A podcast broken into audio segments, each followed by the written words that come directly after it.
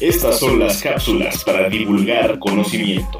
En voz de la doctora Bárbara Cabrera, investigócrata, columnista y escritora, a quien encuentran entre letras con su café y a un tuit de distancia como arroba guion bajo Bárbara Cabrera.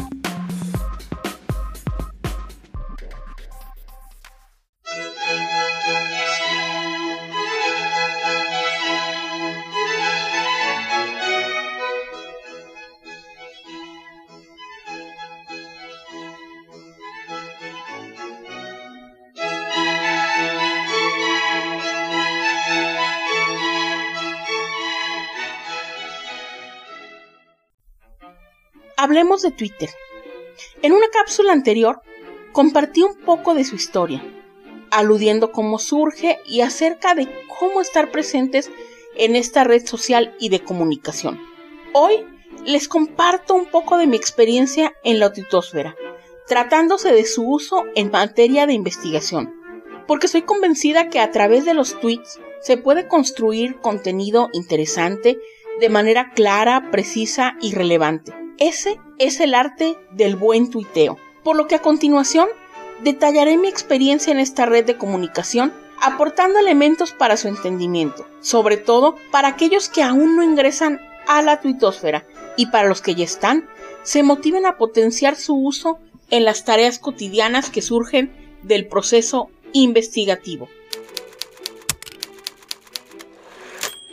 Ingresé a Twitter el 9 de abril del 2010. Mis inicios fueron autodidactas, de aprendizaje continuo, un proceso prueba-error donde a través del sentido común y haciendo uso de mi capacidad de síntesis, comencé a lanzar tweets al aire, a seguir a usuarios en esa red, me comenzaron a seguir y la interacción se ha ido dando de manera consecuente. Debo decir que cualquiera con conocimientos básicos de Internet y que posea una cuenta de correo electrónico puede darse de alta en pocos minutos en www.twitter.com para comenzar a utilizar esta red. No obstante, este es el primer paso. Lo interesante va surgiendo con la movilidad que cada cual le dé a su cuenta a través de un estilo propio de tuiteo. Es preciso decir que a pesar de la sencillez de la naturaleza de Twitter y su métrica de inicialmente 140 caracteres, los cuales a partir de noviembre de 2017 se han duplicado para llegar a los 280 caracteres, basada en una comunicación textual, al tiempo que su acceso es global, libre y gratuito, esta red no se comprende a la primera, es decir, por el solo hecho de aperturar una cuenta, no transforma el entorno como por arte de magia.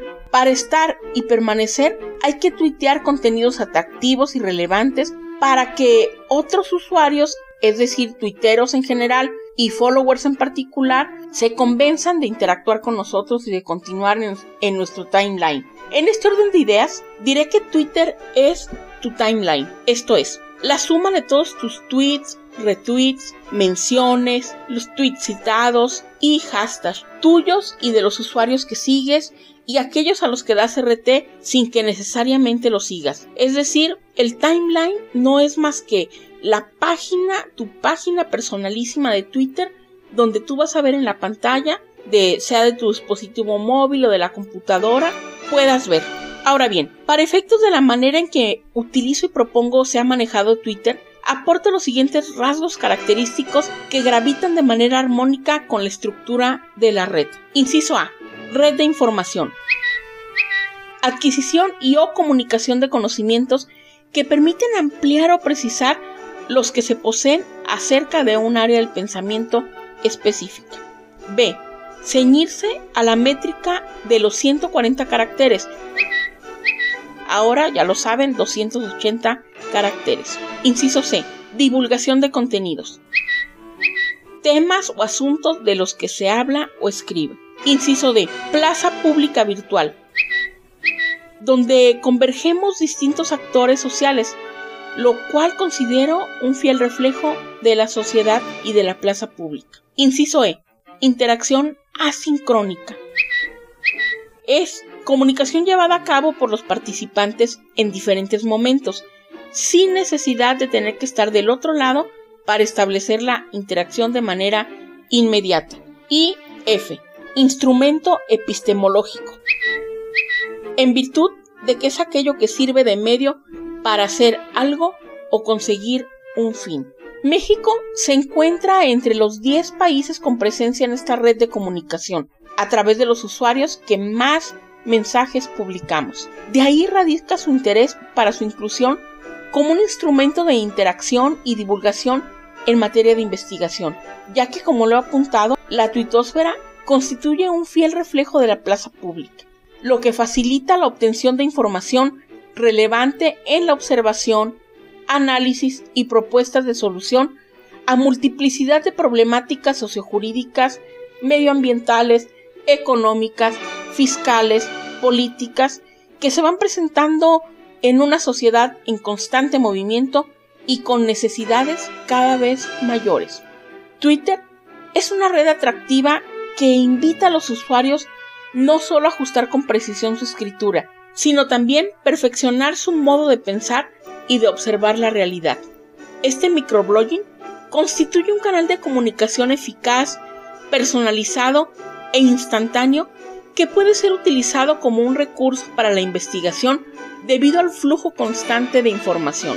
Las enseñanzas y experiencias que me ha dejado Twitter, a la que cada día se suma alguna otra, son diversas. A través de esta red se conoce, se interactúa, se comparte, se analiza, nos informamos, se debate y hasta se trolea. En este sentido, una de las interrogantes que de manera primigenia podrían surgir entre quienes se dedican a las labores de investigación y aún no se deciden a abrir una cuenta en esta red social sería, ¿por qué tuitear? Una aproximación de respuesta es, debido a que Twitter instituye una alternativa eficaz para promover temas y buscar soluciones que beneficien al interés público. He ahí su trascendencia, aunado por supuesto a la simplicidad de su modelo comunicativo que veremos más adelante en otra cápsula. Así que a tuitear se ha dicho. Para saber más acerca de estos temas de tecnología, los invito a que hagan suyo el libro Internet y Derecho, bajo el sello editorial Paideya MX, donde comparto esta y otras temáticas de interés y actualidad. Los invitamos a intercambiar puntos de vista acerca de estos temas con su autora, a quien entre letras con su café y a un tuit de distancia encuentran como arroba guion bajo Bárbara Cabrera. Hasta la próxima cápsula para divulgar conocimiento.